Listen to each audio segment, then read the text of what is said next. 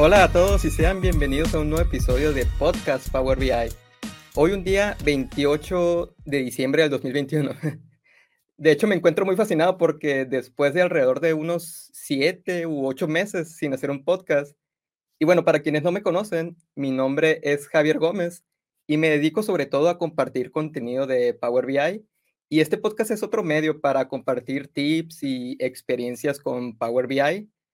Y bueno, un poco más, ya que la vida no es solo Power BI, ¿verdad?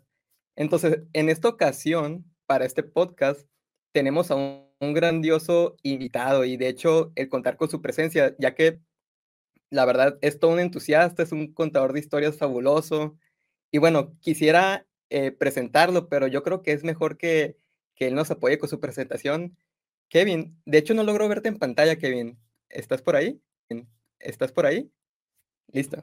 ¿Cómo estás? Bien, ¿y tú cómo estás? Fabuloso. De hecho, estoy un poco nervioso, la verdad. Como lo comentaba, tengo algunos meses sin hacer esto. Pero bueno, sobre la marcha de la presentación, creo que nos vamos a dejar llevar un poco. Yo creo que tu, en realidad tu, tu presencia y tu encanto eh, la verdad es que nos va a alegrar a muchos este momento. Hartas flores, me dejaste la dar alta. Ojalá la gente se mantenga aquí después de que hable.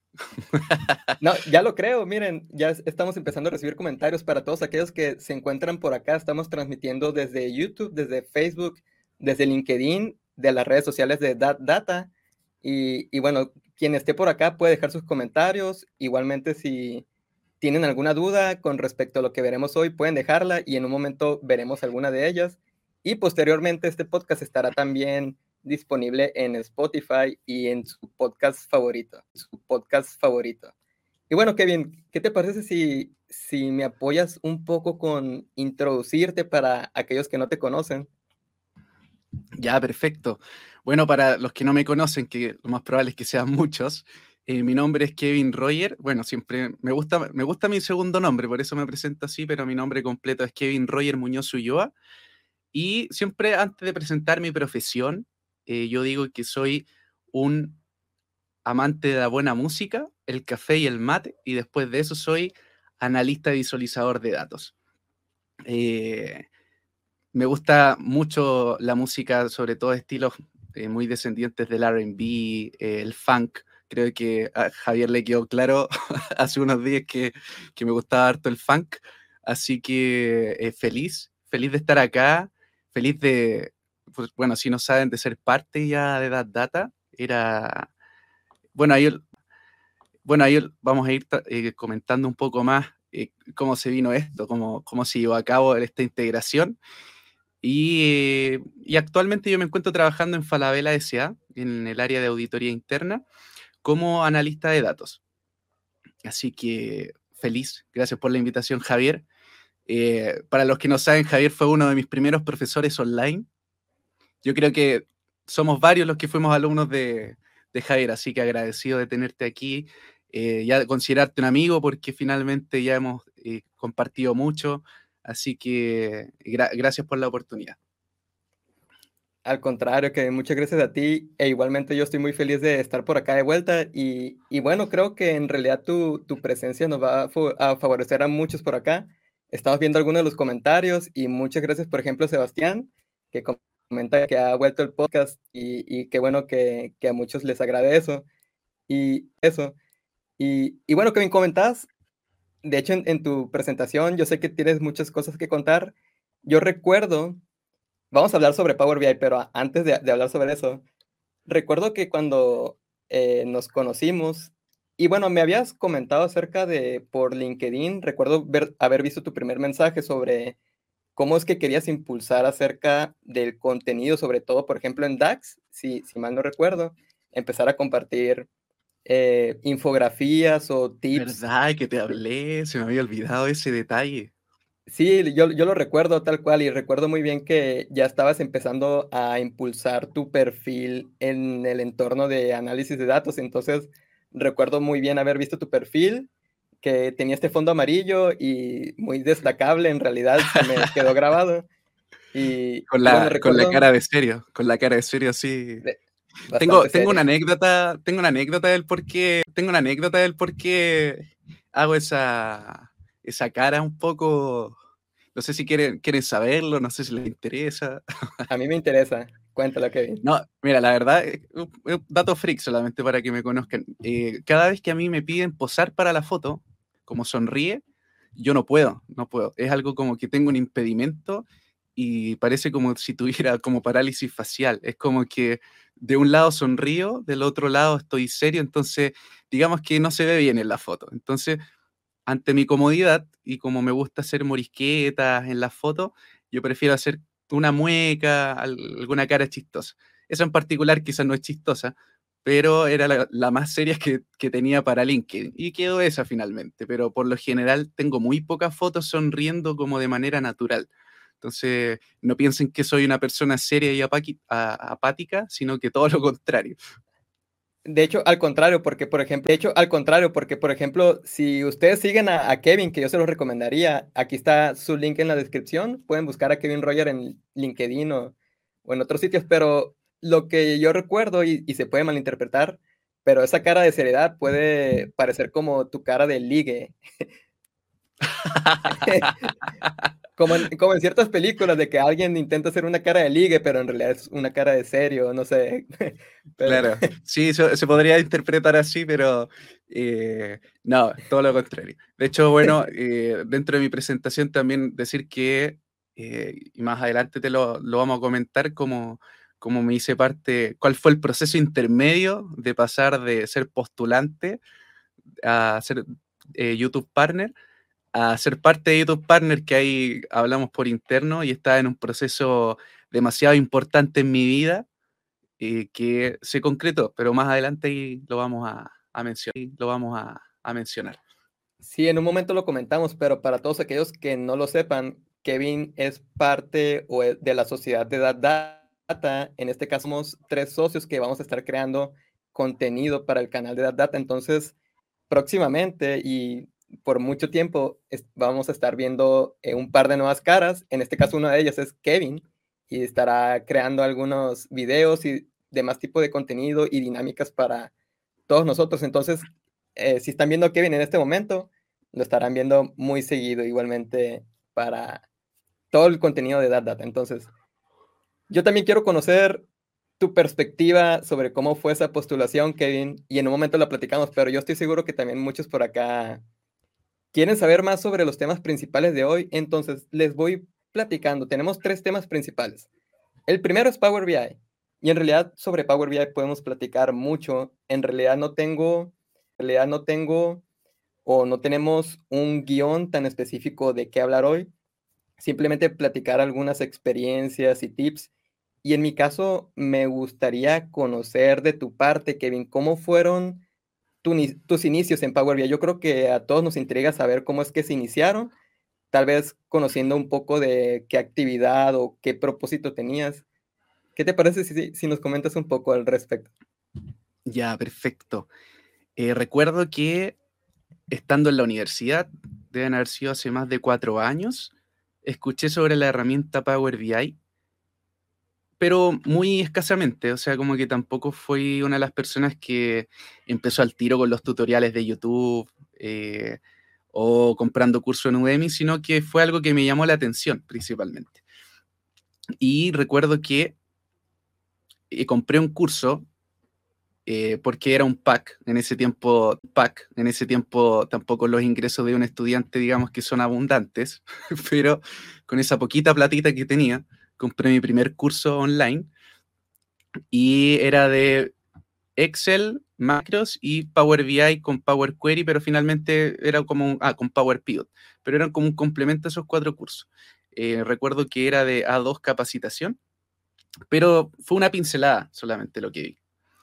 Y ya cuando egresé de la universidad, siempre hago esta acotación porque creo que no soy el único, por lo menos aquí en Chile, que, que debe haber estudiado eh, ingeniería civil industrial y que le llamó después la atención el análisis de datos, pero suele pasar mucho que nuestra carrera, eh, tú sales sin perfil, tienes mucho campo laboral para poder trabajar, pero sales sin perfil profesional. Eh, por lo tanto, hay muchas condicionales cuando tú quieres postular un trabajo. Si tú quieres postular un trabajo, siempre te piden dos años de experiencia, tres años de experiencia. Entonces, para mí fue muy complicado al principio encontrar trabajo. Ahí siempre están los, típicos foros de que sube tu currículum, eh, mándanos tu foto, etcétera, te llamamos. Nunca me llamaron. Entonces, eh, en el proceso estuve haciendo muchas clases a alumnos de básica y media, matemática, física, química, y eso fue un poco mi formación, que quizás lo voy a hablar más adelante como, como el resultado final, en lo que es mi dinámica de, enseñanza. Y alguien me, habló de Falabella y me hizo la invitación a trabajar en Falabella, pero como un reemplazo, en algo que no estudié. Eh, por lo general, muchos partimos así, y fue de auditoría interna. Pero resulta que entre medio, que entre medio, mientras estaba en este proceso de trabajo en contrato fijo, con contrato fijo, perdón, eh, una de las personas, que ahí saluda a Mitchell, no sé si estará ahí Mitchell Rivas, pero él fue el que me dijo, deja el Excel de lado y intenta ocupar Power BI. Hazme caso, hazme caso en algún momento me lo vas a agradecer. Hasta el día de hoy, cada logro que yo tengo en Power BI lo llamo y le digo, gracias porque tú fuiste la persona que, me impulsó a, salir como de, de, mi cierre mental, de que no, todo es, todo es Excel. Hay cosas que se pueden hacer con Excel y no con Power BI y otras que sí se pueden hacer con Power BI.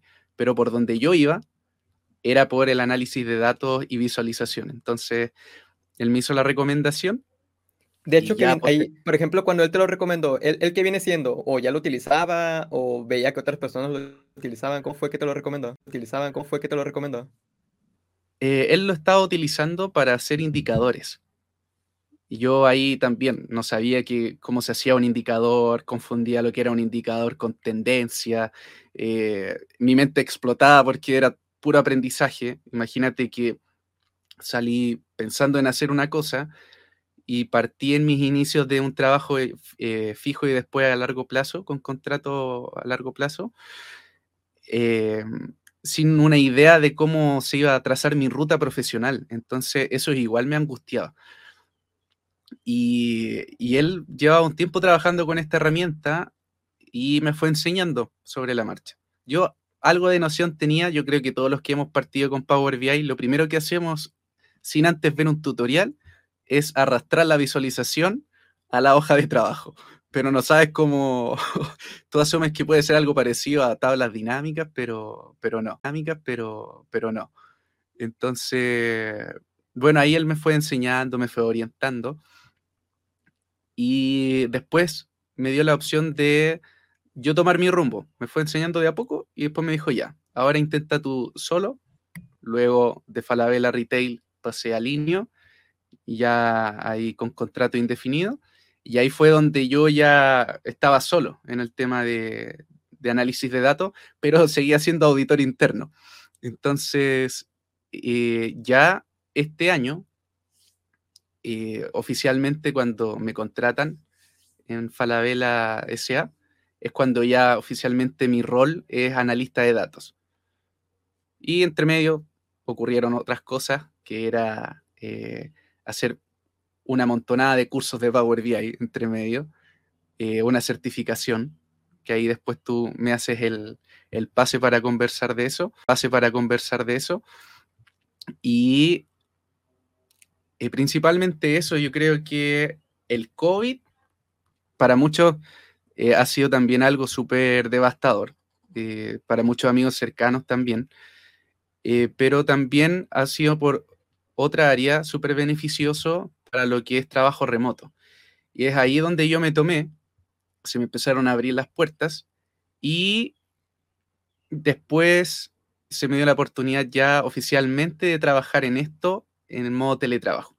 Entonces, para mí la pandemia fue, la aproveché, digamos, por así decirlo.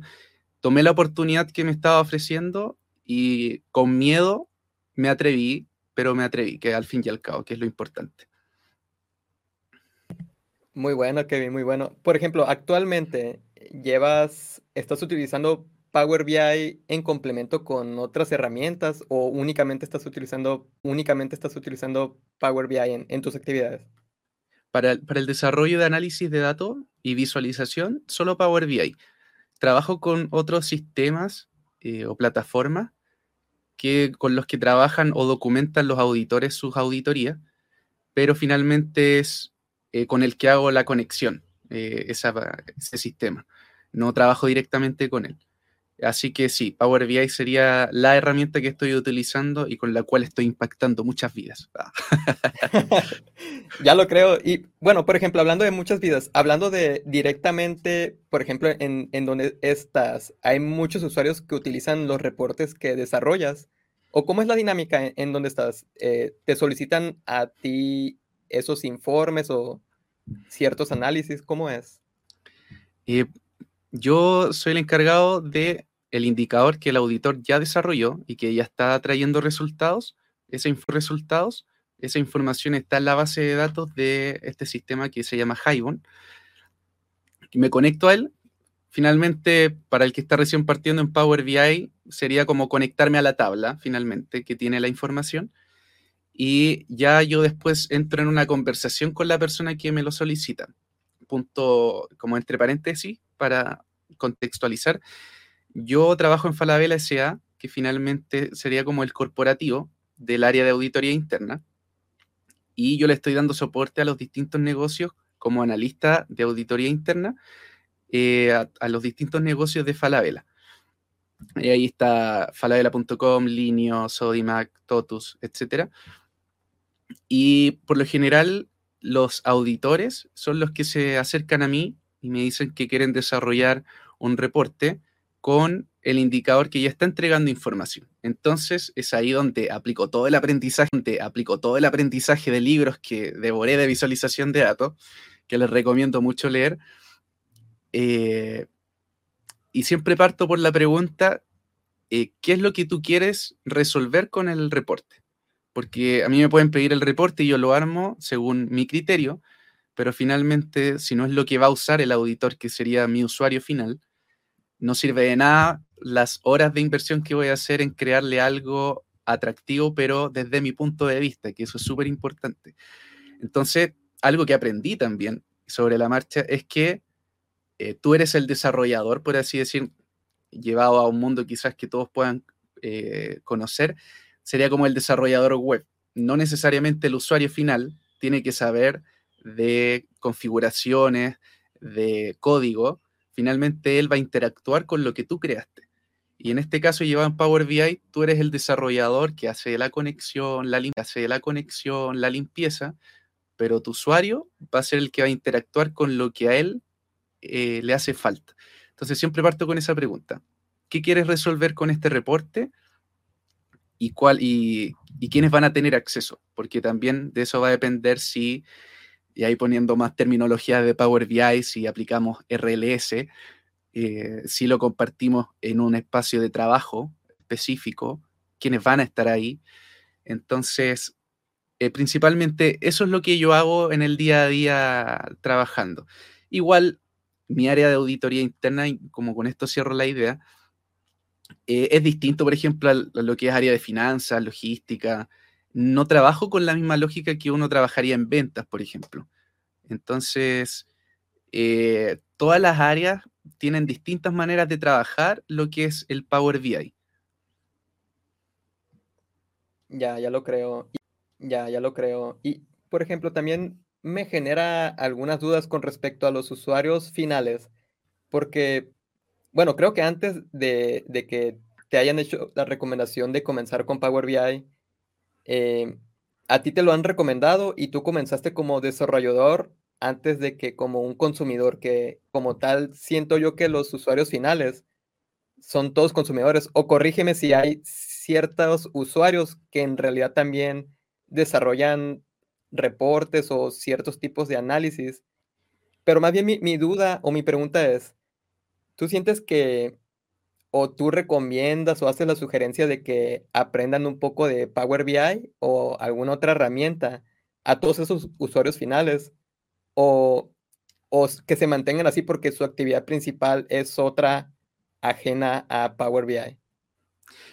Va, a depender mucho de la, la categoría de la persona que me lo solicite. Por ejemplo, me ha tocado trabajar con gerencia y finalmente eh, un gerente tiene muy poco tiempo y lo que él necesita es ver lo que está hoy y tomar una decisión.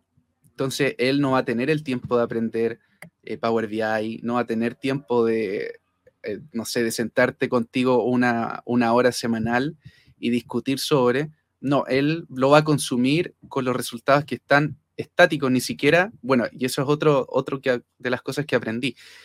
Tienes que pararte frente a dos escenarios. El primero tiene que ser si el reporte final va a ser utilizado para que la persona haga más análisis o va a ser un reporte que va a representar datos estáticos. O sea, como para la foto de un comité o una reunión de comité o una reunión de gerencia mensual, porque los dos reportes pueden parecerse, pero si te paras en uno o en otro escenario son totalmente distintos. Entonces, eso fue uno de los conflictos que tuve también en el aprendizaje, porque eh, yo no entendía por qué eh, hice lo que me pidieron, pero no les servía. Y claro, porque ellos no iban a hacer análisis en una reunión, sino que necesitaban los resultados concretos. Entonces, ese es un punto. Ellos serían usuarios directos. Por otro lado, me ha tocado también trabajar con personas que necesitan que lo guíe solamente en lo que es Power BI, cómo crearse la cuenta, eh, ayudarles a solicitar la cuenta, porque otra de las cosas, por eso me encantan los memes de Data, yo creo que una de las cosas por las que sigo a Data en Instagram son por los memes, así que eh, haciendo publicidad, eh, vayan a seguir a Data en Instagram porque tiene muy buenos memes de análisis de datos. Es un paréntesis, un paréntesis. Pero me hacía tanto sentido de que tú piensas que, no sé, completaste un curso de Power BI eh, de inicio y tú dices, ya, vamos a trabajar. Pero te encuentras con muchas cosas que no te enseña Power BI porque va a depender sobre la marcha del trabajo en el que estás, cómo se va a desarrollar. Entonces está la solicitud a las bases de datos, que también eso es muy extenso, de que te aprueben la solicitud de un ticket, de que el ticket pase a otra plataforma, eh, si te lo rechazan porque cometiste un error al rellenar un campo, tienes que volver atrás y es tiempo que vas perdiendo. Entonces, es la, segunda, la segunda parte. Entonces sería gerencia que consumen directo, personas a las que oriento. Y tercero, hay personas que derechamente necesitan, necesitan consumirlo como usuario final para análisis. Y que ya ahí voy en donde converso con él, le solicito la base a la cual me voy a conectar y por último converso qué es lo que él quiere resolver. Y después de eso, yo hago todas las buenas prácticas, que ya es la conexión, limpieza de datos, modelado. Y ya cuando esas etapas están listas, procedo a hacer un boceto, según lo que él me dijo. Quiero resolver estas preguntas con el reporte, hago un boceto en papel, lo llevo a Power BI y a partir de ahí empezamos a hablar con el usuario final si le gusta la propuesta, no le gusta, eh, qué mejoras hacerle y si él va a ocupar el proyecto o lo va a consumir directamente en Power BI Service. Entonces hay una variedad de maneras en que uno puede trabajar Power BI con otras personas, tanto usuarios finales como partners, eh, como partners eh, que estén en la misma sintonía que tú, etcétera. Sí, hay, para todos aquellos que son nuevos, por ejemplo, hay un par de personas que, hacen el comentario de que les gustaría aprender Power BI.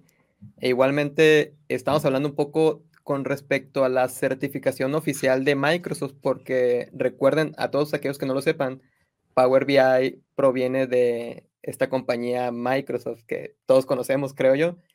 Y corrígeme si estoy mal, Kevin, no lo recuerdo, pero esta certificación surge en 2020, creo yo, a finales. Eh, sí, a finales, mm, no, este año, este año. Fue, a inicio. Tomé la, decisión de querer certificarme como a finales de, como el segundo semestre del 2020. Y... Sí, pero, pero inicia en 2020, entonces, ¿no? Esta, inicia en 2020, entonces, ¿no? Esta certificación la anuncian en 2020. Sí, eh, yo tomé un curso eh, cuando... Voy, a tocar ese, ese tema, entonces. Eh, cuando empieza el periodo de pandemia, hay, se escucha secreto a voces de que Kevin Roger hace análisis de datos con Power BI, que se maneja bien. Entonces me contactaron, en ese momento yo estaba en línea, o falabella.com, en ese momento creo que era falabella.com ya. Y quieren hacer algo relacionado con el COVID. Eh, ver eh, qué cosas se estaban realizando en, las distintas, en los distintos negocios, eh, como área de auditoría. Entonces quieren ver si están cumpliéndose ciertos protocolos. Y se llenaban unas encuestas y todas esas encuestas de los distintos países, de los distintos negocios, llegaban a una base de datos y esa base de datos era la que necesitaban que se transformara, la que necesitaban que se transformara en visualizaciones para ver qué protocolos se estaban cumpliendo o no, o cuáles se estaban cumpliendo en menor grado eh, o en mayor grado. Entonces, empiezo a apoyar, siendo de otro negocio, empiezo a apoyar al corporativo y es ahí donde me dicen, eh, me doy cuenta de que la base viene en formulario. Entonces ahí como que digo, necesito llevar esta tabla de otra manera, porque tengo fechas en columnas. O sea, los títulos de las columnas son fechas. Nunca me había presentado esa, eh, ese problema, no lo había vivido nunca. Entonces dije, no me resulta hacer eh, visualizaciones de esta manera, ¿qué hago? Y es ahí donde eh, pongo en YouTube, no sé, creo que era como transponer columnas en Power BI y es ahí donde me topo con el canal de Cerdata Pro, canal de Cerdata Pro de Diego López, que es una persona que admiramos mucho y que es un profesional de muy buena calidad. Y empecé a consumir mucho su material en YouTube, a tal punto que, bueno, me ayudó en esta etapa de trabajo en paralelo, les gustó mi trabajo, pero después eh, Diego, en este periodo del 2020, habla de que se certificó eh, como Data Analyst Associate con la certificación de A100 y me llama la atención, no sé qué es. Y él empieza a generar material en su canal explicando primero qué es la certificación, qué es lo que te otorga Microsoft con esta certificación y después te deja invitado a un webinar. Y en este webinar es donde anuncia de que va a sacar un curso para prepararte para la certificación.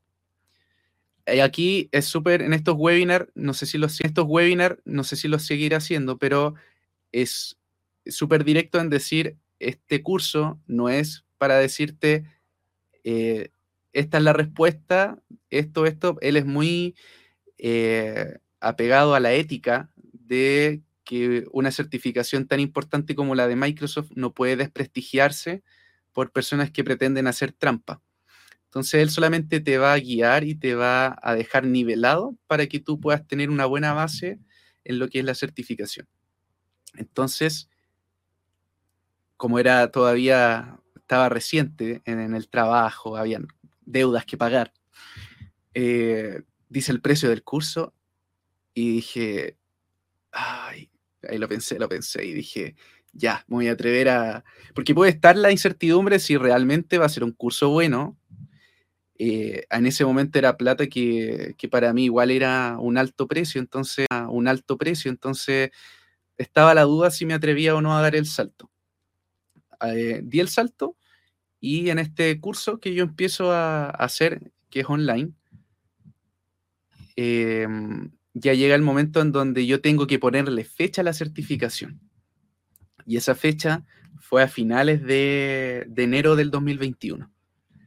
Entonces, ya una vez eh, pagada la certificación, agendada eh, a través de las plataformas con las que eh, agendas la prueba, ya no había vuelta atrás. Eso, eso es lo importante. Y yo creo que ese ejercicio es muy bueno para los que nos están escuchando, que si tienen algún desafío en donde requiera preparación, pongan la fecha, en donde ustedes ya digan como, listo, aquí ahora es cuenta regresiva y lo peor de todo es que tienes que cumplirlo porque si no es plata perdida, es dinero perdido, es dinero perdido. Entonces, ese, ese esfuerzo como forzoso es lo que también te ayuda a ser más comprometido. Y es así como di la certificación, que fue un dolor de cabeza para mí dar la certificación en verdad. Eh, y me eh, certifiqué. Y, y, bueno, te has certificado, pero antes todavía de decidir, por ejemplo, viste a, Diego López que habla de la certificación, pero ¿cómo fue que surge más tu motivación o, o qué beneficios viste de personales? ¿no? Yo entiendo que esta parte de la certificación, al menos si puedo hablar un poco al respecto para todos aquellos que escuchan, eh, puede haber ciertas personas aquí que les interese, a otros no. Y yo he hecho algunos formularios, o al menos intento interactuar con muchos profesionales en este tema, y tal vez la mayoría comenta que ciertos clientes o ciertas empresas se los solicitan, solicitan para una mejor oportunidad de, laboral. Siento yo que sí hay muchas empresas que al ver que alguien cuenta con esta certificación, ya sea que le ofrezcan un mejor sueldo o, igualmente le dan la oportunidad de, trabajar incluso sin tanta experiencia en el tema. Y bueno, se entiende porque también este tema es un tanto nuevo. Power BI actualmente tiene seis años, si mal no recuerdo. Entonces puede haber vacantes y de hecho yo creo que hay algunos memes de eso de que de que solicitan a alguien que sepa Power BI con experiencia de 10 años o 15 años, siendo que Power BI apenas tiene 6 años. Entonces, e-, eso sucede también. E-, entonces, es, e-, es, parte de, de, lo que yo he visto.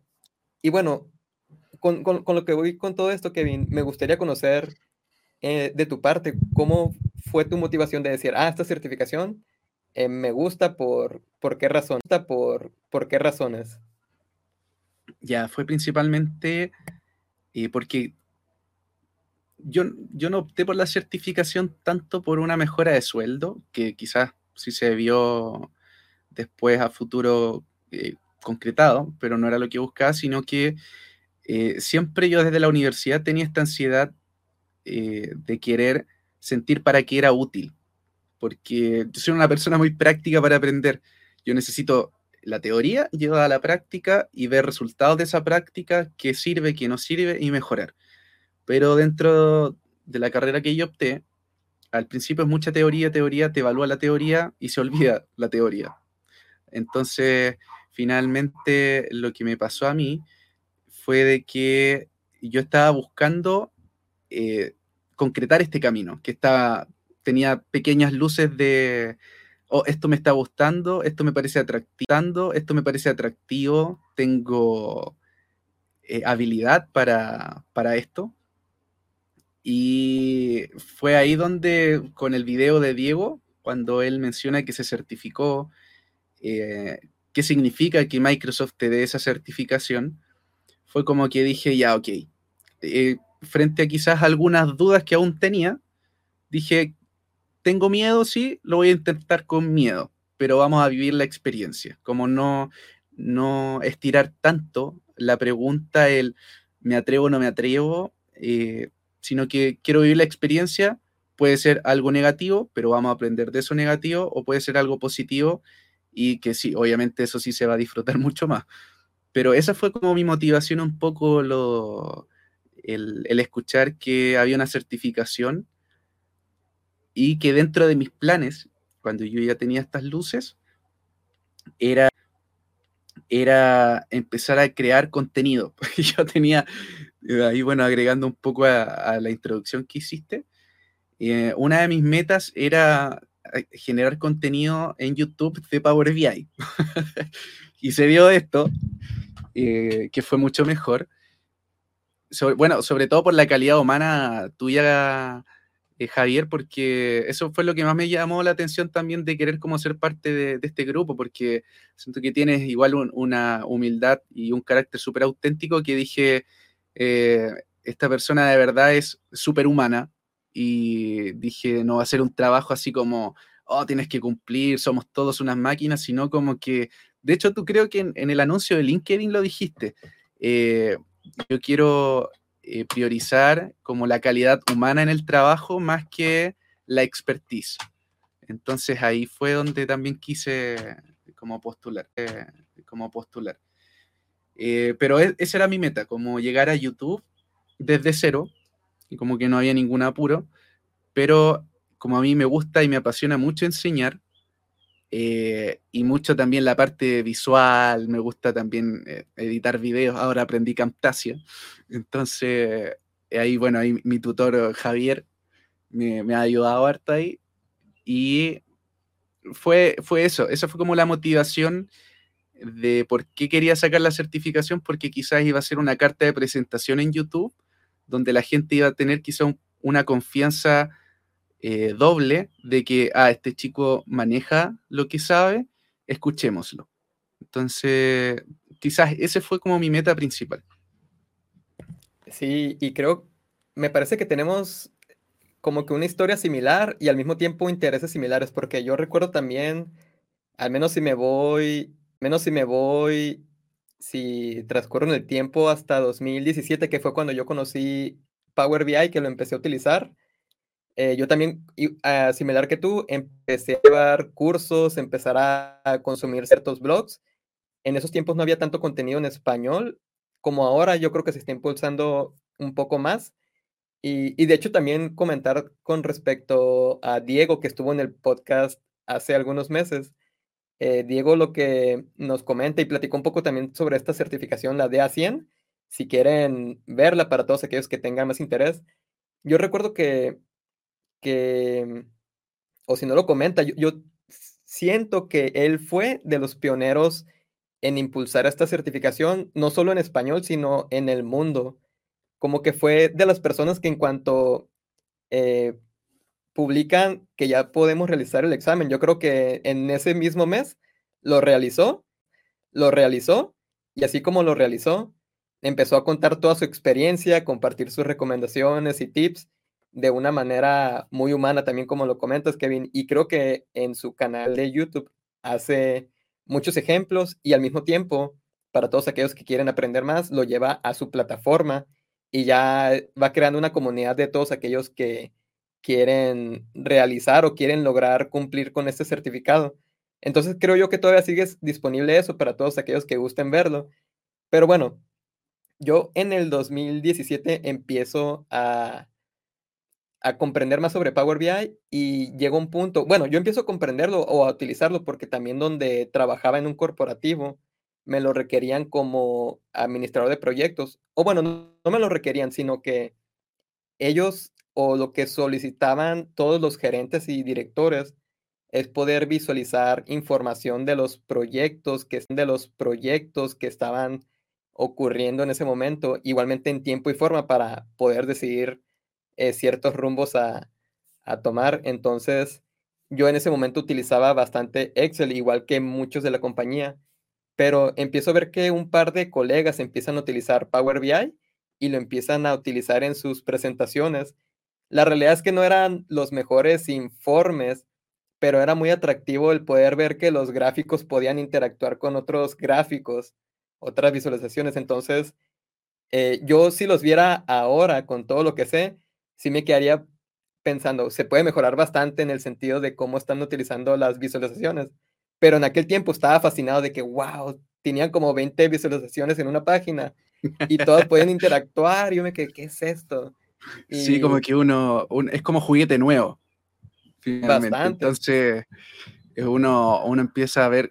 Es que yo creo que todos, es que yo creo que todos querían una herramienta como esa, como poder interactuar y que se viera como una aplicación móvil, quizás porque ya en 2017, 2018, muchos ya teníamos más nociones de aplicaciones eh, de celular, quizás. Entonces, que tuviéramos esa misma interacción y que fuera así de intuitivo, eh, a todos los fascinó, pero caímos en el error de que juntábamos todos los gráficos en una página y el resultado final no se entendía. Sí, y, lo bueno, ahora ya hay bastante contenido y recursos en, este tema de cómo acomodar mejor tus informes y, y, bueno, bastantes recursos al respecto, pero en aquellos tiempos, en 2017, la verdad es que no había bastante, entonces el que hayan logrado eso mis compañeros me, me emocionó mucho en lo personal, porque eran compañeros que, que en realidad yo, yo, yo, me sentía, yo, yo me sentía a su nivel en el sentido de que no éramos profesionales que supiéramos mucho de informática ni de sistemas computacionales, todo el tema de base de datos y demás, no lo dominábamos, sino que éramos más usuarios de negocio que utilizábamos este tipo de tecnologías. Entonces, cuando yo vi que ellos presentaron eso, eh, me quedé fascinado. Yo estaba en otro punto, yo estaba interesado mucho en el tema de inteligencia de negocios y estaba llevando un curso precisamente en Udemy en ese tiempo, pero era de SQL, era de Tableau y era de, era de como de teoría, empezaba con la teoría del business intelligence en general, de, de todo el tema de base de datos, de los data warehouses y varias cosas. Entonces después llevamos SQL y después Tableau. Pero recuerdo que cuando yo estaba llevando Tableau, no me motivó mucho en el sentido de que empezaba a ver el tema de las licencias y demás. Entonces yo, y demás, entonces yo me desmotivaba un poco en el sentido de que cómo llevo esto a la compañía, porque esto me puede servir a mí, pero yo no solo quiero que me sirva a mí, yo quiero que les sirva a los demás. Entonces yo estaba muy seguro de que en mi compañía no lo iban a aceptar por el precio que conllevaba. Entonces cuando ellos hablan de Power BI, eh, al mismo tiempo que yo estaba aprendiendo sobre Tableau, eh, me llamó la atención, empecé a investigar más, sobre todo en tema de licencias, y ahí vi que si era algo que la compañía podría adquirir más fácilmente. Y precisamente en ese tiempo, en 2017, la compañía estaba llevando una estrategia de ¿cómo le llamaban? Tenía un, un, lema de, se me fue el nombre, pero querían llevar todo el entorno digital o querían impulsar más todo el tema digital de la compañía. Y recuerdo que en ese preciso año estaban impulsando mucho Office 365 como parte de 5, como parte de esa estrategia. Entonces, todos los usuarios o todos los colaboradores de la empresa, que eran alrededor de 200, les habían eh, adquirido licencias de Office 365 y con eso ya tenían la posibilidad al menos de ver la opción de poder ver Power BI eh, del servicio en ese tiempo. Entonces, igualmente de esa manera nos habría como que un nuevo espectro en el sentido de que ya con la licencia de Office 365 tenemos muchas aplicaciones integradas. Entonces, ¿cómo podemos eh, combinar algunas de ellas para un resultado. Entonces, a lo que voy con todo esto, em, yo recuerdo que empiezo a aprender de Power BI y empiezo a aprender todas las herramientas de Office 365 y tomo la decisión en 2018 de irme a Canadá a estudiar un diplomado y, yo quería como que darle en ese tiempo, en ese tiempo un, un cambio a mi vida, un cambio a mi profesión. Ahora, yo, yo nunca pensé que fuera a llevarme a hacer todo esto que hago hoy día. Yo cuando iba a Canadá, iba con la intención de dominar mejor el inglés y con la intención de aprender más sobre analítica de datos, sobre gestión de negocios, incluso sobre gestión de proyectos, que es algo que todavía me gusta mucho. Voy para allá y tengo la suerte de poder trabajar desde el segundo mes que estoy allá, porque cuando me voy a Canadá no tenía un trabajo eh, definido, sino que yo iba para Canadá a buscar trabajo y lo que me, lo que me encuentro. Entonces me voy para allá y me encontré un muy buen trabajo que afortunadamente utilizaban mucho Office 365 y, y yo en ese tiempo impulsé lo que era Power BI en ese trabajo sin, sin que ellos me lo requirieran. Y antes de eso, antes de poder trabajar, yo estaba con la incertidumbre de, con la incertidumbre de, ¿qué voy a hacer acá en Canadá si, si no encuentro trabajo? Entonces yo empiezo a, a, ver distintos temas de qué puedo hacer. Y antes de todo eso ya era freelancer, entonces estaba desarrollando proyectos de Power BI o de Excel con macros y demás en línea, en plataformas muy conocidas como Upwork o como Workana, que todavía muchos por acá si tienen interés, las pueden utilizar. Pero todavía empiezo a preguntarme más, ¿qué otras fuentes de ingresos puedo tener? Y fue ahí cuando me pongo a pensar fuertemente de Udemy, que yo como estudiante de muchos cursos, dije, ¿por qué yo no hacer un curso en Udemy? Eso fue alrededor de tres meses atrás de irme a Canadá, porque yo ya tenía la incertidumbre de si iba a encontrar trabajo. Entonces, desde mi casa, con un micrófono así de estos audífonos normales, sin muy buen audio, sin, sin mucho audio, sin, sin mucho en sí, empecé a grabar mis primeros proyectos en Udemy que están en los cursos de Udemy y que actualmente siguen ahí. Y, y bueno, recuerdo que mientras lo hacía, eh, yo estaba muy inseguro todavía sobre, sobre Udemy como tal y sobre si iba a, a haber gente que se iba a inscribir a mis cursos, si en realidad les iban a ser de beneficio y demás. Entonces me voy a Canadá, tenía ya tres proyectos grabados. Eh, si han visto alguno de mis cursos, pueden ver que hay muchos proyectos, pero tenía los primeros tres que son alrededor de cinco horas. Y, y bueno, no quiero hacer muy larga esta historia, pero me voy a Canadá, encuentro un trabajo. Mm, ya que encuentro trabajo y que era muy bien pagado, dije yo, ya no voy a grabar los cursos, ya, ya encontré trabajo, ya no ocupo o ya no necesito esto. Pero resulta que yo encontré trabajo como en marzo, yo encontré trabajo como en marzo de 2019 y como en mayo de 2019 hubo una dinámica en la escuela en que yo estaba acerca de impulsar un negocio. Y, yo recuerdo que ya tenían los cursos grabados, entonces dije, yo quiero participar en esa dinámica estilo Shark Tank y para impulsar un negocio. Entonces yo dije, voy a, ahora sí, voy a publicar mis cursos y, y con esa dinámica, ellos lo que hacían en la escuela era que te apoyaban con recursos para promocionar un negocio, eh, utilizando promociones de Facebook y de redes sociales, y te apoyaban con estudiantes para hacer crecer un negocio. Entonces, igualmente, no quiero tardarme mucho en esto, pero ya voy a terminar. Publico mi curso, mi primer curso con esos primeros tres proyectos, y todo, hago el, el, el discurso este del pitch estilo Shark Tank y, y, y no gané. ¿cuánto tiempo, ¿Cuánto tiempo te dieron para hacer el, el speech? Eran 10 minutos, alrededor de 10 minutos y una sesión como de preguntas y respuestas de unos 5 minutos. Ya. Y, Harta tensión entonces.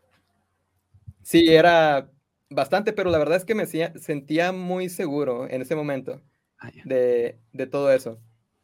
Y bueno, el, no sé cómo explicarlo esta parte, pero yo, yo publiqué los cursos muy rápidamente con, con el contenido que había hecho, no sabía mucho de edición, simplemente así como los grabé, así los publiqué en Udemy, me los aceptaron y ya, así tal cual, ya era un instructor en Udemy. Y ahora voy a este speech y lo hago, lamentablemente pierdo esa oportunidad, pero hubo una, maestra de digital marketing que le llamó la atención mi proyecto y me dijo, oye, tengo un grupo de estudiantes, ¿qué tipo de estudiantes que te pueden apoyar con, con impulsar tu negocio de Business Intelligence? Que ella era consultora en Business Intelligence también. Y me gustaría ayudarte y mis estudiantes te van a ayudar. Y bueno, en conjunto con ellos ya me empiezan a decir, ¿sabes qué? Puedes hacer esto y aquello. Define un nombre de una página, de redes sociales y demás, para que no seas tú la única persona. Y empieza a pensar en lo grande, de tener un equipo, que no seas tú el que haga todo y muchas cosas, pero, pero bueno, es un poco de, de lo que me sucedió a mí en ese tiempo. Y ahora, hay muchas cosas de qué hablar, pero yo también, así como tú, Kevin, en ese tiempo existía la certificación de MSP, que es la Microsoft Certified Professional, la 728, no recuerdo exactamente el número, antes de esta certificación de la DA100. Entonces yo también me puse a pensar, si soy un instructor, si soy un instructor, yo creo que algo que valida más que soy un buen instructor es realizar esta certificación. Entonces, yo también en ese tiempo tenía otra certificación de Excel, tenía certificaciones de eh, gestión de proyectos del PMI, y que para todos aquellos que gestionan proyectos es un instituto muy reconocido. Y, bueno, tengo una maestría en administración de negocios, que esa también la completé en 2018 antes de irme a Canadá. Y sentía que todo eso me respaldaba muy bien, pero no contaba con una certificación de Power BI, que era lo que estaba enseñando. Entonces, realizo la certificación y el impacto, al menos lo que eh, me generó a mí, es que sentí como que cualquier persona podría lograr esa certificación. Hablando de ese tiempo, yo sentí que si alguien adquiría el libro de Microsoft o la documentación de Microsoft la leía sin saber mucho del tema, ya simplemente con simplemente con, con tener muy buena memoria iba a poder lograr esa certificación. Entonces es lo que me llamó la atención en ese momento de, de que cualquiera podría haberla adquirido. Actualmente yo no he hecho esta certificación, la, la DA100, pero igualmente por el impacto que, que, tuve con la certificación anterior, pero lo estoy considerando debido a, que hay muchas personas que en realidad lo necesitan y quiero saber cuál es la experiencia. Y así como Diego, así como Kevin, quiero compartir tips en el tema de cómo lograr la certificación de A100. Pero bueno, es un poco de, la historia. Yo sé que me llevó algo de tiempo, pero... Hay, hay una anécdota que hay una anécdota que quizás no todos saben, pero podrías contarla, de por qué eh, That Data se, es That Data. ¿Por qué, ¿Por qué ese nombre? Sí, sí, precisamente creo que no, no lo sabe nadie. Yo creo que Kevin y también Guillermo, si es que está por ahí, Guillermo es otro de los partners de That creo que se los conté en alguna reunión. Eh, cuando estaba en Canadá realizando este pitch estilo Shark Tank para que me eligieran, eh, yo propuse que el nombre de, de la página, los cursos, porque estaban apostando por un negocio en sí, no por una persona, no por un emprendedor. Entonces eh, puse el nombre de That Data y fue algo que pensé eh, entre otro par de nombres que sinceramente ya no recuerdo, pero That Data era como la abreviación de DAT, que es T-H-A-T, DAT Data, pero yo le puse con la D. Entonces yo pensé en muchos eslogans en el momento de que si lo traducimos, si lo traducimos en español, te enseñaré a visualizar esos datos, porque that data es esos datos. Entonces, muchos eslogan utilizando that data. Y, y sí, fue así como surgió. Creo que fue un nombre un tanto pegajoso en lo personal. Y, y, yo creo que a muchas personas se les queda grabado. Y fue un nombre que, que en realidad ya no lo cambiaría por nada. Si, pienso en muchos nombres, ya no lo puedo cambiar. Ya no, ya no podría. Es, sería muy complicado dejaste marcadas muchas generaciones ya, así que no hay vuelta atrás. Ya, ya no existe vuelta atrás, pero, pero sí fue así como, como surgió. Y, y bueno, yo creo que también igualmente hablando de, porque todo esto se relaciona un poco, no solo con la certificación, sino con algo que me comentabas, Kevin, y, y me deja un tanto marcado que, como también lo comento, siento que somos muy parecidos en el tema de que nos gusta aprender muchos de cursos, de libros. Yo también así cursos de libros. Yo también así como tú, por ejemplo, cuando quería aprender a editar, adquiría como cinco cursos distintos. Igualmente veía cientos de tutoriales. Y hacía uno. Y de, y uno todo eso. Sí, era una mezcla de aprendizaje de diferentes individuos y, y demás. Entonces, yo creo que eso de este tema de invertir en aprendizaje, eh, a mí me ha dejado muy marcado en el sentido de que ha cambiado mucho mi profesión. Yo actualmente me dedico tiempo completo a compartir contenido en el tema de Power BI y en el tema de inteligencia de negocios y análisis de datos en general. Eh, lo que estamos haciendo hoy es parte de mi trabajo, aunque muchos no lo vean como un trabajo, igualmente es un pasatiempo, como lo gusten ver, pero es algo que en realidad yo no me esperaba, que cómo fue que al estar en Canadá empecé con los cursos, no sabía que me iba a llevar a esto, que me iba a llevar a esto. Ocurre el tema de la pandemia, que también lo comentabas, Kevin, y eso también marcó un poco mi vida, porque yo estando en Canadá, estando solo, decido devolverme a México por toda la incertidumbre que nos trajo la pandemia. Y afortunadamente el tema de That Data todo eh, lo que hice en redes sociales, lo que hice por los cursos, eso me ayudó a salir adelante y es algo que me ayudó a descubrir que es en realidad lo que me gusta, lo que me apasiona y lo que me brinda flexibilidad a mi vida y, y felicidad sobre todo también. Me ha ayudado a conocer muchos profesionales, me ha ayudado a interactuar con muchos de los que están por acá escuchando.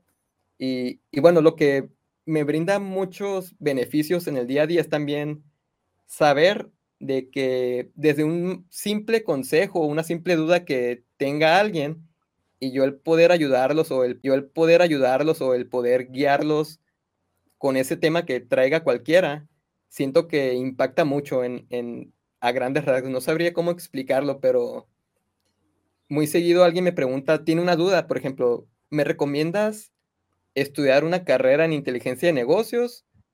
¿O me recomiendas estudiar esta otra carrera de diseño gráfico que me gusta mucho y hacerme algunos cursos de, de análisis de datos? Ah, preguntas de ese tipo, yo me quedo pensando, ¿cómo, eh, en qué estará, qué estará pensando esta persona o qué estará pasando por su vida? Entonces empiezo a hacerles cuestionamientos intentando en realidad ayudarlos a definir el rumbo de su vida porque mi respuesta siento que puede impactar mucho en lo que va a hacer esta persona. Entonces, mi una simple respuesta mía puede marcar esa trayectoria. Entonces, siento yo que es una gran responsabilidad y es algo que gran responsabilidad y es algo que como, como Spider-Man. Un gran oh, poder conlleva una gran responsabilidad. y, y bueno, no, estamos hablando de, poder como tal, pero en sí siento yo que, al, estar haciendo todos estos, hay muchas, muchos profesionales que les he brindado confianza. Entonces, a lo, a lo, que voy con todo esto, a mí lo que me ayudó en lo personal es haber invertido mucho en el aprendizaje. E igualmente hay muchas personas que con sus dudas me, no sé, no sé cómo explicarlo, pero me comentan o me hacen sentir que que en realidad no le están echando suficientes ganas o, mm. por ejemplo, eh, hay personas que dicen que quieren certificarse en, en la DA100, suponiendo, ¿no? Y saben muy poco de Power BI. Entonces, yo, tal vez mi recomendación sería decirles que, y, y, bueno, me comentan de que no tienen mucho dinero y recursos y demás, dinero y recursos y demás, entonces hay mucho contenido gratuito, pero lo que yo veo en muchas personas es que dicen que no tienen eh, tiempo o no tienen los recursos. Y lo que veo de, estas personas es que pueden gastarse, no sé, eh, hablando en una moneda internacional, en, pueden gastarse 20 dólares en una fiesta, en una celebración, con sus bebidas y demás, en lugar de con esos 20 dólares poder adquirir un par de cursos y aprender de, y demás y ver si, si pueden avanzar con eso. No sé si te ha pasado eso a ti, Kevin, con, conocidos. Sí, eh, siento que muchos caemos y tampoco los culpo, sobre todo en estos tiempos de, pandemia. Eh, quizás no es la frase correcta, pero quizás es más justificable eh, que, la, que la pereza se apodere de algunos porque finalmente, porque finalmente nos obligó la pandemia a estar encerrados, a salirnos de nuestra rutina habitual. Entonces, eh, fuera de eso, siento que también somos seres muy cómodos. Eh, y vemos que quizás nuestro referente ha logrado cosas y queremos lograr lo mismo que nuestro referente, pero bajo nuestra comodidad. Entonces se nos olvida un poco que eh, aprender duele.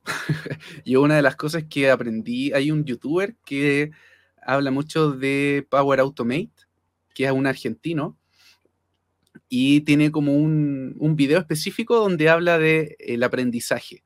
Y él hace esta reflexión. Aprender duele porque finalmente estamos, llegamos a una cierta comodidad de aprendizaje que ojalá mantenernos ahí por mucho tiempo. Pero adquirir un nuevo conocimiento e implementarlo e, implementarlo e internalizarlo eh, cuesta. Entonces yo creo que por eso también es más cómodo quizás pasarla bien que decir un, un, día, un fin de semana no, eh, para invertir en aprendizaje. Pero siento también que falta de planificación. O sea, eh, yo por qué empecé a, invertir en mi aprendizaje, todo partió. Y va a parecer como cliché porque mucha gente como que menciona este libro, pero leí el libro Padre Rico, Padre Pobre, y lo único que rescaté de ese libro no fue vender propiedades ni comprar, fue eh, invertir en tu aprendizaje. Y me hizo sentido, sí, lo intenté y cuando lo intenté vi resultados.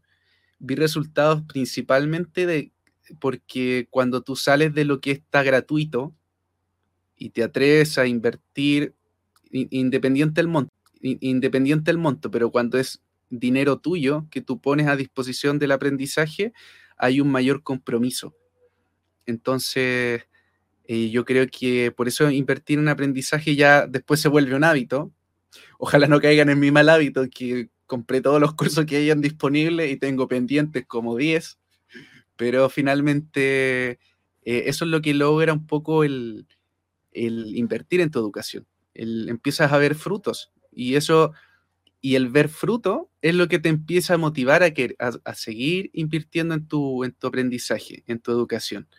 Entonces yo creo que juntaría esas dos cosas. Juntaría, por lo menos en este periodo de pandemia, en que la pereza es justificable por el cambio abrupto de, de manera de vivir que tuvimos que adaptarnos, pero por otro lado, fuera lo que es COVID, eh, muchos de nosotros eh, eh, nos da miedo salir de nuestra zona de confort a la que ya estamos habitualmente acostumbrados. Y tercero, como para cerrar la idea, sería organízate, como ten una meta. Eso es lo que yo hice para poder también trazar una ruta de lo que yo quería. Si tú quieres certificarte en DA 100 por la causa que sea, como quieres optar a un mejor puesto de trabajo, que sea tu carta de presentación para que más eh, trabajos que están en LinkedIn, eh, todas esas empresas te consideren aún más, traza una ruta y, que esa meta para atrás sea la manera como los paso a paso, el escalón, que eso fue lo que hice yo.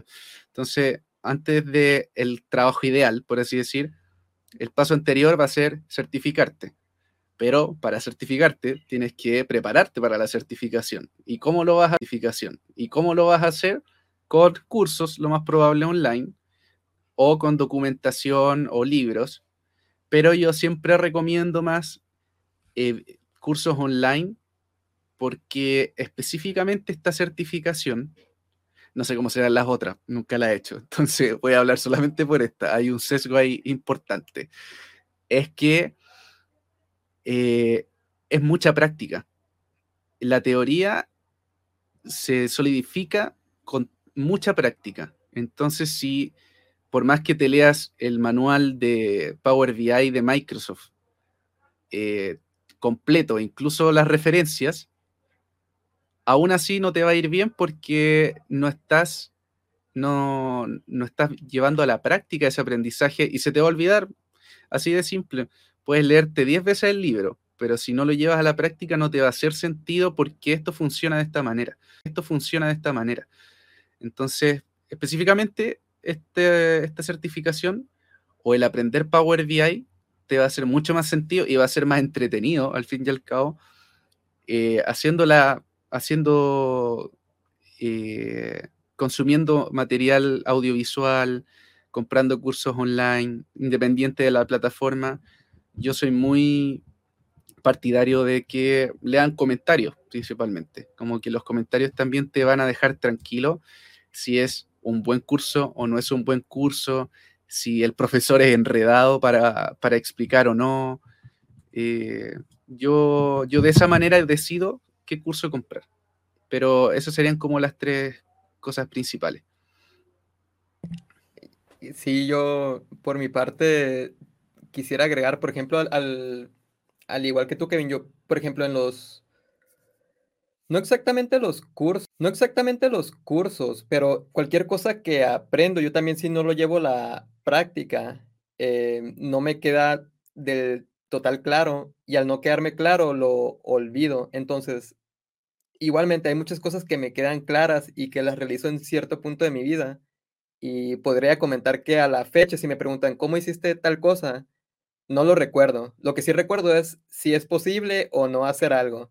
Entonces hay muchos pasos, muchas cosas que he hecho un par de veces en mi vida o una vez y, lo olvido. Entonces yo lo que podría recomendar en esa parte es que hay muchas cosas que vamos a hacer solamente una vez en la vida para lograr cierta cosa y ahí se va a quedar. En eh, pero tal vez eso no es en sí lo que, lo que nos tiene que marcar, sino yo, yo siento, es que hay muchas cosas que comentar sobre, sobre esto. Yo, yo, eh, sobre esto, yo, yo, yo soy muy distinto a muchos en el sentido de que tengo mala memoria y sumado a eso, si, si hay, hay algo que no me queda claro, como lo comento, ya de plano no, es algo que en sí no aprendí. Entonces, lo que, lo que me ah, gustaría agregar eh, ahí con, lo que dice Kevin, yo también eh, fomentaría esa parte de la práctica y lo que veo en los cursos, o al menos lo que yo en mis cursos intento impartir es eso, la parte práctica detrás de toda la teoría. Entonces yo también por eso creo que los cursos online es algo que les puede ayudar a muchos a complementar eso. Y ahora, si hacen un curso en sí, practicarlo, no solamente visualizar el contenido, sino intentar hacerlo por su cuenta e intentar aplicarlo en algunas de sus actividades. Estos cursos se encuentran en muchas plataformas, la gratuita, la mejor de gratuita, la mejor de todas, yo considero que es YouTube, entonces ahí pueden comenzar, hay bastante contenido. Y, y bueno, igualmente comentar, Kevin, porque platicamos de muchos temas, pero no comentamos uno de los temas iniciales que veníamos hablando de cómo es que te has hecho parte del canal de Dat Data. No hemos hablado sobre eso. Al menos eh, lo que sí comentabas es que yo hice una postulación. Esa postula, bueno, una eh, fue una publicación acerca de que está buscando el apoyo de un profesional que fungiera como partner en el canal de Data en la creación de contenido creación de estrategias a largo plazo para el canal, qué tipo de, de contenido deberíamos de empezar a realizar, muchas cosas.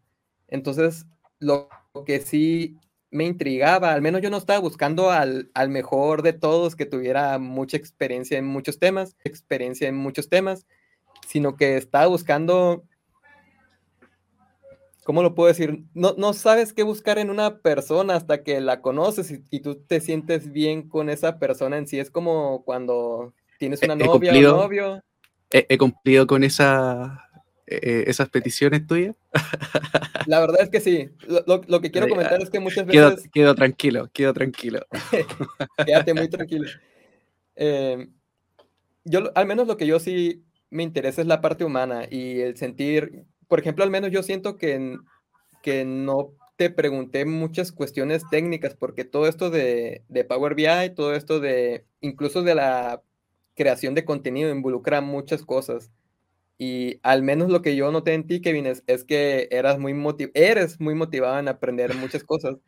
Y al menos lo que yo recuerdo es que hice la, la postulación y, y, dije, el que le interese, y dije, el que le interese, envíenme un correo.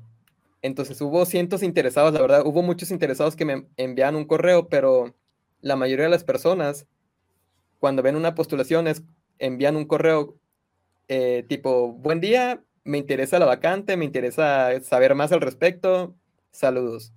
U otras personas envían el correo como, hola, adjunto mi currículum, quedo atento para una entrevista o algo. Y al menos yo recuerdo muy claramente que veo tu correo, Kevin. La verdad es que yo no sabía que eras tú el que me había mandado ese correo. Perdón, no era correo, era, principio. era un mensaje de LinkedIn. Yo no, yo no recordaba muy bien tu nombre, simplemente recordaba el, tu perfil, así de que ya estabas haciendo publicaciones y un grupo de DAX en LinkedIn. Pero bueno, eh, recibo tu correo y recuerdo que decía algo así como, hola, me llamo como, hola, me llamo Kevin soy amante de la buena música y, y empezaste a contar una historia así de, de ti y me llamó la atención de que, ah, interesante. Y ya empezaste a hablar un poco de ti, una historia, y ya me empezaste a hablar un poco acerca de, de lo entusiasta que eras en Power BI. Fue un corto correo, pero ya después de eso te solicité, así como a muy pocas personas que me llamaron la atención, eh, solicité un formulario para conocer más de tu persona. Y y recuerdo que también duraste algunos días en contestarlo, pero cuando lo recibí, veía que contabas muchas historias detrás de cada pregunta. Y, sí. Y sí, recuerdo que me, me, atrapó muchas cosas que dijiste y me quedé pensando, wow, eh, Kevin es, se ve que es muy genial. De hecho, recuerdo que, que asemejé mucho tu historia con muchos intereses míos y recuerdo también que comentabas de que parte de lo, parte de lo que estás haciendo, con lo que hiciste con la certificación y demás, era que querías compartir contenido y que algún día te gustaría tener un canal de YouTube también y que veías una, una mejor forma todavía el ser parte del canal. Entonces es parte de lo que yo recuerdo, pero ¿cuál fue tu experiencia, Kevin, cuando, desde que viste la publicación, cómo fue que, que te has animado? Eh, fue un mar de dudas, en verdad, porque era como, bueno, yo creo que la mayoría de los que postuló, eh, creo no haber sido el único, pero muchos nos, nos debemos haber cuestionado si estábamos a la altura de lo que es Javier Gómez. Yo creo que es lo primero que pasa por la mente de uno. Eh, y era como, vi la oportunidad, pero dije, pucha, pero, a ver, ¿cuántos seguidores tiene Javier? seguidores tiene Javier? Y sobre todo el LinkedIn. No, imposible, imposible. Eh, va, a recibir cientos. Eh, y dudo más encima que él sea la persona que revise uno por uno. Entonces, como que el primer día que vi la publicación, eh, sinceramente como que me desanimé. Automáticamente me empecé a justificar el por qué no era una buena opción postular. Y después dije, sabes que lo voy a intentar. Con las dudas y todo lo voy a intentar. Pero, eh, ¿y por qué mandé ese mail con esa introducción tan, eh, tan particular?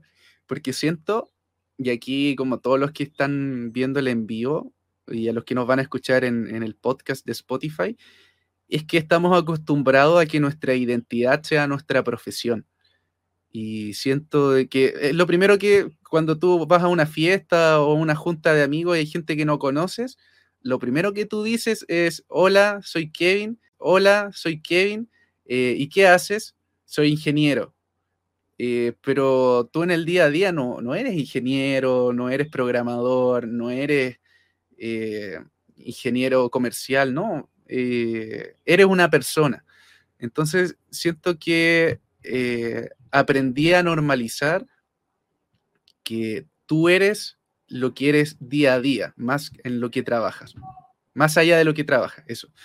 Entonces, por eso como que dije, ah, voy a trabajar en mi presentación para que no se me identifique por mi profesión. Entonces ahí fue una jugada arriesgada porque tampoco conocía como la formalidad que quería recibir quizás podría yo en algún momento pensado en eh, el primer día que lo vi, si lo enviaba, de decir como, hola, soy Kevin Muñoz, adjunto mi currículum y quizás no estaría aquí, pero finalmente eh, opté al día siguiente, te escribí, día siguiente te escribí y dije, voy al tiro a decirle mi motivación, cuál es mi meta a largo plazo. Y que es una de las metas que me dejó marcado Diego López. Creo que hay un video en donde él hace mención de esto, pero hay mucha documentación en inglés. Pero hay una comunidad muy grande que es hispanohablante y quizás no la mayoría de ellos eh, hablan inglés, pero pueden tener muchas habilidades en lo que es el análisis de datos. Entonces, ¿por qué no fomentar a que eh, empieza a crecer ese talento que hay en aquellos que quizás no dominan muy bien el inglés y empezar a ayudarlos con documentación en español. Y así también fomentarlos a ellos, a lo que van aprendiendo, también lo compartan en español. Entonces así la comunidad va creciendo, va creciendo. Y finalmente es, finalmente es eso, como equiparemos también las, las capacidades eh, y premiemos el talento. Esa era como mi visión. Entonces te la compartí, pero después viene el, ok, me gustó mucho tu, respuesta, Kevin, te adjunto el formulario. Y encontré que el formulario era eterno, era eterno el formulario. que estaba bien, eh, súper justificable porque tú querías como hallar la persona correcta. oh, pero lo encontraba tan largo. Y la primera parte que, que yo llené decía como cuenta tu experiencia laboral. Y yo pensé que ahí terminaba el formulario como esa página. Creo que eran como unas cinco páginas más. Pero dije, ya voy a eh, escribirle como una historia de cómo fui viviendo cada vivencia en mi área profesional. Y te escribí como una historia, pues sí, sí recuerdo. Pero cuando le doy, llego al, último, a la última pregunta, a la última pregunta de esa página, veo que no me sale la opción de enviar, sino siguiente y dije, no, mentira. Dije, lo que acabo de complementar en mi experiencia laboral con historia, lo debiese haber colocado en la página 2. Entonces, ya, continúe. Y llené el formulario en dos días, porque quería como ya lo que venía, llenarlo de manera correcta. Y ahí fue donde recibí como tu respuesta automática, como a las horas después eh, y ahí me dices como que estaba dentro de, de los que más te llamaba la atención como seleccionar y me mandaste otro formulario.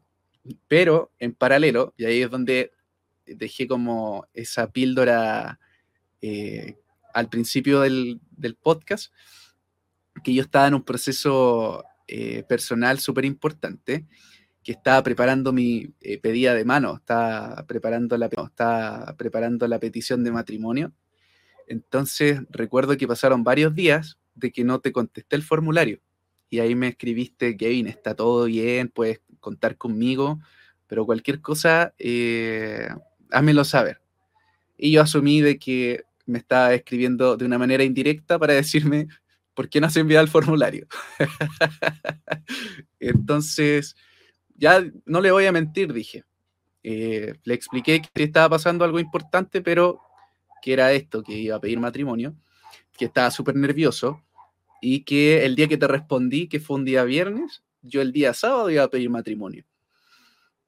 Eh, así que ahí tú me, bueno, ahí también te dejo entrever de que si ya podría responder el lunes y si estoy fuera de plazo lo voy a entender, como que no voy a quedar seleccionado porque respondí tarde.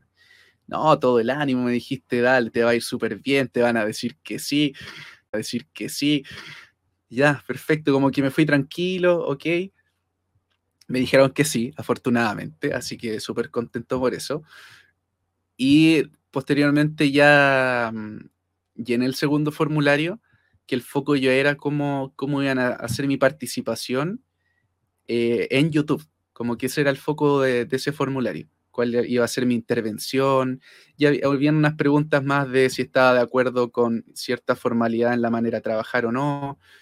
Eh, también ser súper honesto con la disponibilidad de horas. Eh, entonces, como que entendí de que el constante filtro de los distintos formularios era por algo. Entonces, eh, esa es mi historia. Fue, pero tiene una enseñanza, como para cerrar. Yo creo que se tienen que atrever nomás. Entonces, las oportunidades están. y vuelvo a decir, si te tienes y vuelvo a decir, si te tienes que atrever con miedo, atrévete con miedo, pero que no te quede dando vueltas el que hubiese pasado sí. Porque te va a matar a largo plazo, te va a cuestionar, te va a colocar ansioso. Y, y uno siempre va a buscar la justificación de por qué no es apto aún para postular. Siento que la postulación está ahí mismo. Eh, Javier tenía ahí en LinkedIn y dio el pase a todos los que estaban en su, en su comunidad de LinkedIn. Entonces, eh, si llegase, llegase a haber una oportunidad que ustedes esperaban, como postulen, si no quedan, van a tener una retroalimentación de saber el por qué y mejorar.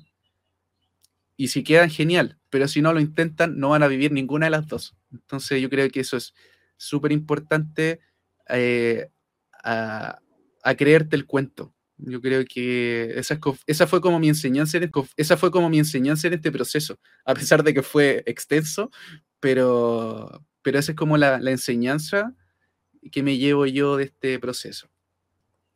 Sí, y también yo creo que parte de la enseñanza de lo que comentas, Kevin, eh, yo creo que va implícito, pero lo que me gustó de lo que hiciste y lo que recomendaría a todos es mostrar ese lado humano y sincero sin importar las formalidades, por ejemplo, cuando ven alguna vacante, enviar un correo muy humano, no solo así eh, poner, enviar el correo con, ¿cómo lo puedo decir? Presentarse no solo la parte profesional de ustedes, sino la parte personal, un poco de sus intereses y demás, yo creo que va muy bien. Y no solo muchas vacantes están, se la, bueno, todos los correos, todo lo que a las partes a las partes que se postulan lo envían a una persona de recursos humanos, por lo general, a un reclutador, pero tratar de identificar quién puede ser un compañero o quién puede ser tal vez mm. un, su futuro jefe. LinkedIn es, una gran fuente para eso. Si están aplicando para cierta compañía, ver los colaboradores de esa compañía. Tal vez, por ejemplo, están aplicando para un puesto en el departamento de IT de cierta compañía. Es muy fácil ahora en LinkedIn ver quiénes están en esa área de IT, intentar conectar con ellos e intentar ver de alguna forma cómo simplemente eh, conocerlos, qué es lo que hacen, cómo, si les está gustando lo que hacen, no, no intentar pedir un favor, sino que intentar conocerlos por ese medio. Y tal vez pedir alguna una recomendación de cómo pueden llegar a ese rol. Entonces creo yo que, entonces creo yo que, que mostrando el lado humano en esa parte también les puede beneficiar. Y bueno, comentando esa parte de LinkedIn, si hay alguien por aquí que no lo utiliza, hay muchas cosas que se pueden lograr por ahí hoy día, no solo en la parte profesional, sino en lo personal. Es una... pónganse al día con LinkedIn. Pónganse al día con LinkedIn.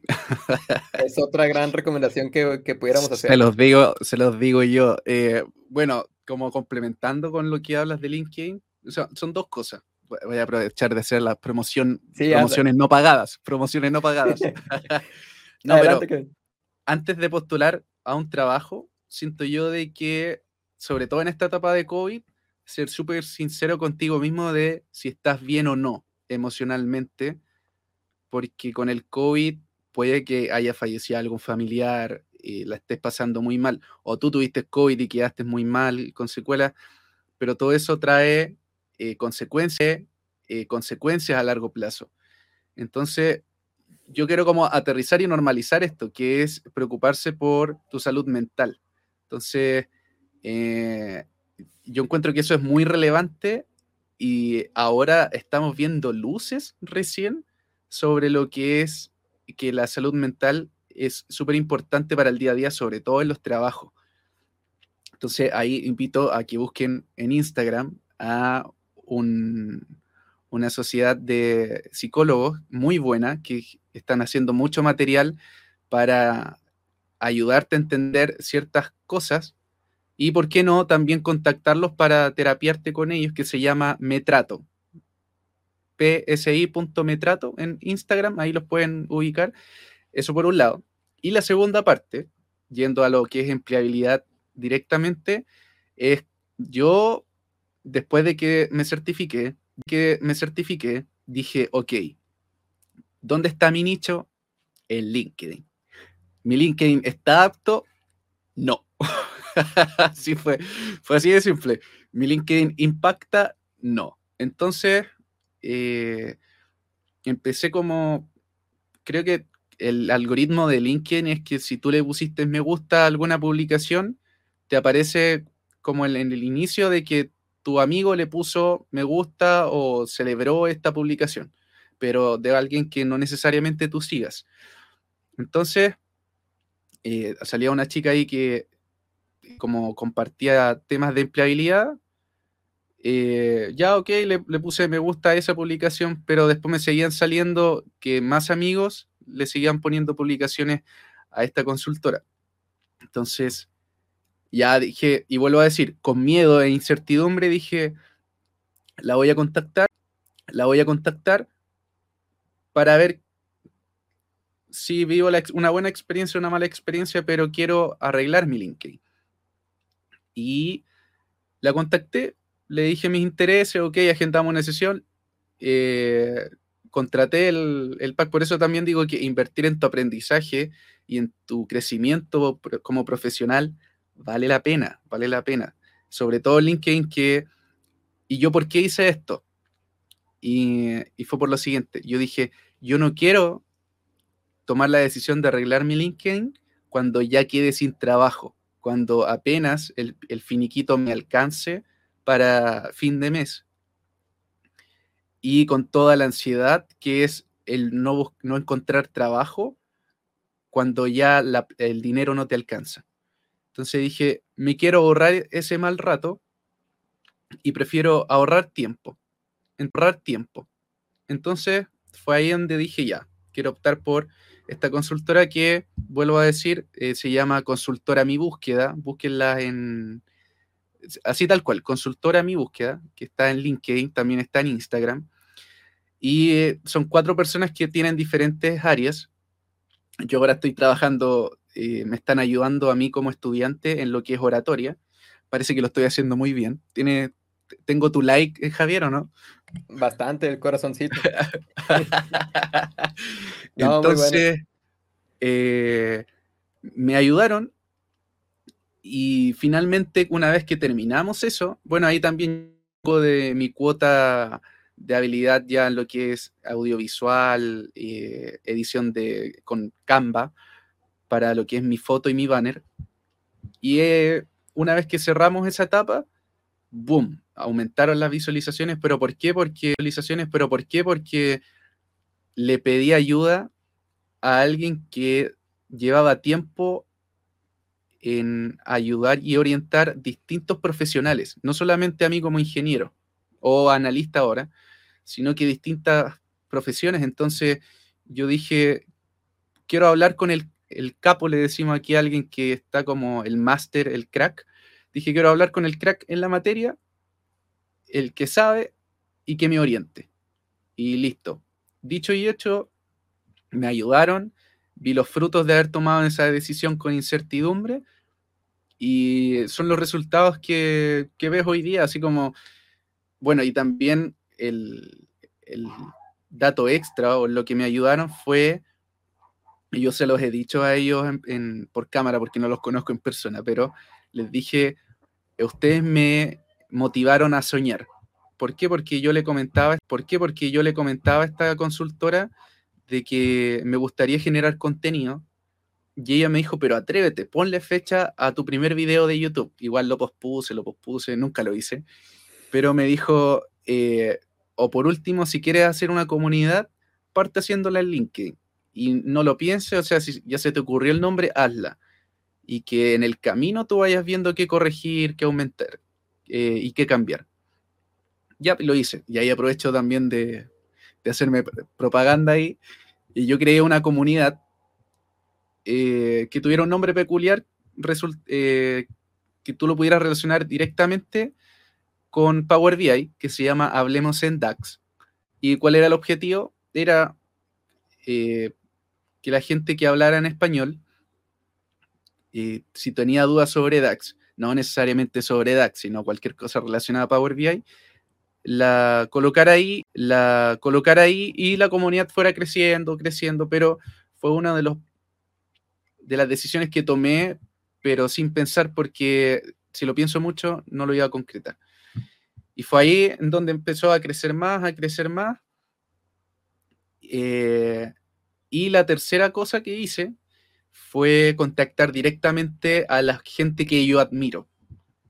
Eh, ¿Por qué? Y yo siempre, y fue el aprendizaje que tuve con un canal de YouTube que se llama Emprende Aprendiendo, que es un español, que él dice, si tú te nivelas con el promedio, siempre vas a estar en el promedio, pero si tú te nivelas con la persona que está sobre el promedio o que es referente, automáticamente tú vas a estar sobre el promedio, porque te va, él, él va a ser tu referencia. Entonces yo dije, eh, después de tomar la certificación con Diego, mantuve el contacto con Diego, con Diego. En oratoria estuve con un español que se llama Fernando Miralles. Hasta el día de hoy converso con él eh, y tomé clases con él. Tomé contacto directo contigo para pedir orientación cuando partí este, eh, este grupo de LinkedIn. Eh, y tú también hiciste lo mismo, Javier. O sea, cuando partiste con el tema de entrevistar a los MVPs, estás nutriéndote de una experiencia de gente que ha sido premiada por Microsoft con este título por su trayectoria. Entonces, eh, rodearte de gente que sabe te va a ayudar un montón. Y sobre todo si son los mejores, porque su experiencia eh, te va a ayudar a ti a ahorrarte muchos errores que, por lo que ellos pasan. Así que como que esa es mi enseñanza de camino, mi proverbio. Sí, es genial que lo reconozcas, Kevin. Es genial que lo reconozcas, Kevin, porque justo así lo siento tal cual. Y me gusta que, que, no solo, por ejemplo, yo en este momento me llevo muchos tips o muchas píldoras así muy, muy buenas. Y no solo se quedan conmigo, sino con aquellas personas que escuchen esto. Creo que es mejor difundir el mensaje a más personas que les pueda ayudar. Cierto comentario, cierta recomendación que hagamos, eh, yo creo que es muy valioso. Y, bueno, con todo esto que comentabas al final con respecto a LinkedIn, yo haría la invitación a todos que conozcan más sobre ti, pueden irse a, tu perfil de LinkedIn y si quieren mejorar su perfil, yo creo que tu perfil va a ser buena referencia para todos aquellos que quieran mejorarlo. Sí, no, pero de, verdad yo les recomiendo, eh, eh, más que, que, aprendan a, ocupar LinkedIn y, y ahorrense tiempo eh, pagando una, suma de dinero que quizás no es muy alta, pero que les va a traer muchos pero que les va a traer muchos beneficios a largo plazo. Eso fue lo que hice yo. Entonces, si conocen una consultora que se te dedique a empleabilidad, en este caso yo les recomiendo la que a mí me sirvió, porque en verdad, y aquí yo siempre digo, yo no recomiendo a la gente que me va a pagar porque los menciono, sino porque yo de corazón digo, son buenos, tienen una calidad humana muy buena tanto en lo que es la parte psicología como empleabilidad, eh, son personas que hacen muy bien su trabajo. Entonces ahí está eh, Me que es psicología, y mi consultora Mi Búsqueda, pero eh, yo de verdad ahorrense tiempo. El tiempo es algo, lo único que no se puede recuperar. Y si un profesional que se dedica a la empleabilidad te puede ahorrar meses de aprendizaje en LinkedIn en una semana, háganlo, vale la pena. Eh, y lo otro, no tengan miedo de pedir ayuda. Fue mi error, quizás yo podría haber avanzado mucho más rápido, avanzado mucho más rápido, si no, hubiese, no me hubiese quedado en ese paradigma de que me lo merezco, eh, porque yo he hecho, he trabajado mucho por esto.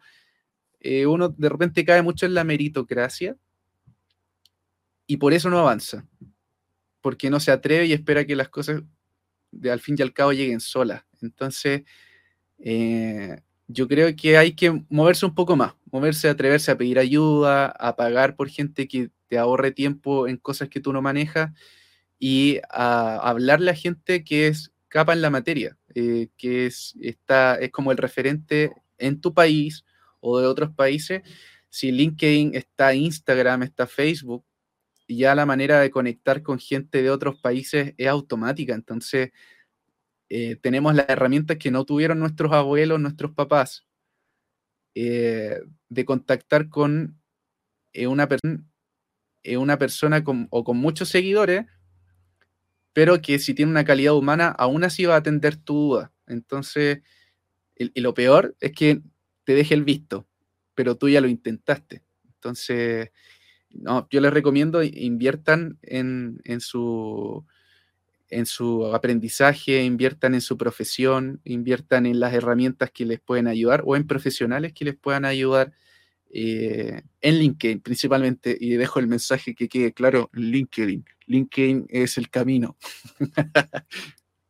Totalmente de acuerdo y muy buenos consejos, Kevin, en general. Y, y bueno, si podemos partir teníamos pensado esto hacerlo como una hora, pero hay muchas cosas que comentar. Yo creo que pudiéramos seguir más, pero lo que sí quisiera dejarle claro a toda la comunidad es que si tienen alguna duda, algún comentario que hacernos, ya lo hemos venido comentando toda la conversación, pueden acercarse a nuestros perfiles, sobre todo en nuestros perfiles, sobre todo en LinkedIn. Yo creo que pueden conectar y mandarnos algún mensajito por ahí cuando gusten. Yo no tengo ningún problema con eso. Yo creo que Kevin tampoco. Y bueno, comentarte, Kevin, que de parte de toda la comunidad, muchas gracias. Veo por acá algunos de los últimos comentarios. Ups. Eh, por ejemplo, comenta Eduardo, excelente charla, saludos desde México, algunos desde Honduras. Diego, qué buen momento. Diego Rincón, perdón, me, qué buen momento. Me identifico y reflexiono sobre mi proceso de algunas cosas de las que hemos comentado.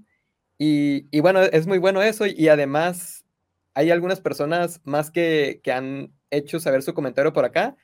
Aquellos que lo escuchen en diferido también pueden dejar su comentario después de esta transmisión y en algún momento le haremos llegar a alguna respuesta. Y bueno, con todo esto, Kevin, muchas gracias, agradecerte tu, agradecerte tu participación y no sin antes de irnos preguntarte si tienes algo más que te gustaría destacar de toda esta conversación o algo que te gustaría agregar. Sí, eh, yo creo que, eh, bueno, primero darte las gracias a ti, yo creo que eso es lo, lo, último que me gustaría decir, como darte las gracias, Javier, porque de verdad eres un ser humano increíble, o sea, dentro de las cosas que te he preguntado de manera interna, eh, de por qué, por ejemplo, liberas mensualmente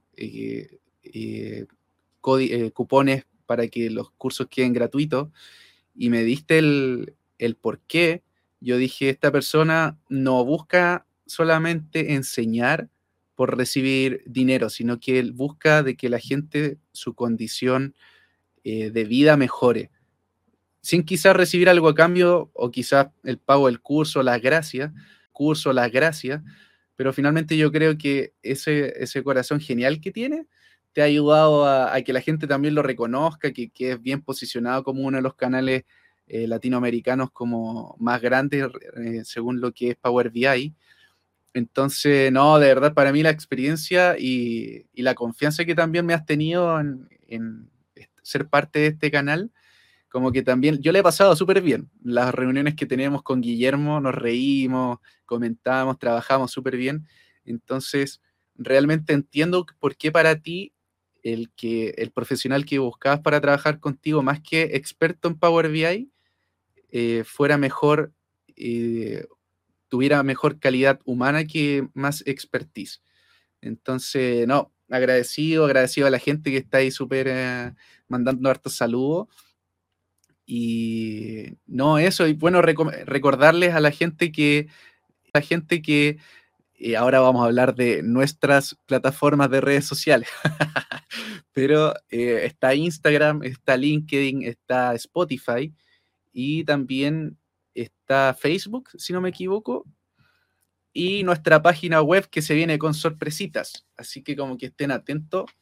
Hay, eh, hay harto trabajo que hemos estado haciendo, aprendiendo harto también. Eh, yo creo que tú, Javier, también estás aprendiendo harto en este proceso.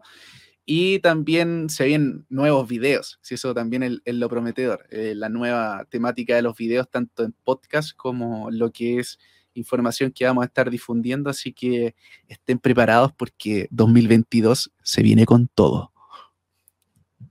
Promete bastante 2022 y los años que se vienen. La verdad es que para todos aquellos que no se han dado cuenta, Kevin está bastante motivado y, eso agrada mucho y espero que esa motivación nunca se acabe, que esa motivación nunca se acabe y, y bueno, mantenernos no solo aprendiendo, sino compartiendo lo mejor de lo que aprendamos en sí. Entonces, muchas gracias por tu reconocimiento, Kevin, eh, de lo que comentas. La verdad estoy muy conmovido con lo que me haces saber y, bueno, yo espero igualmente seguir aportando en, tu persona y en, en, todas las personas que están por acá. Y ya llegó el momento de, de, partir por acá. Yo espero que todos los que escuchen esta conversación se lleven algo y que pasen un excelente resto del día. Saludos, Kevin, que estés bien y feliz año para todos los que, bueno, los que nos escuchan antes de que pasemos al 2022, pero feliz año, pásenla súper bien y recuerden no solamente disfrutar a su familia en Navidad o solamente Año Nuevo, sino disfrutarla día a día. Yo creo que es lo más importante que solamente quedarse con una fecha. Así que eso por mi lado. Feliz año, Javier. Nos vemos el próximo año. Nos vemos el próximo año. Oh, chiste malo. chiste malo. Fabuloso, Kevin. Muchas gracias. Saludos, hasta luego.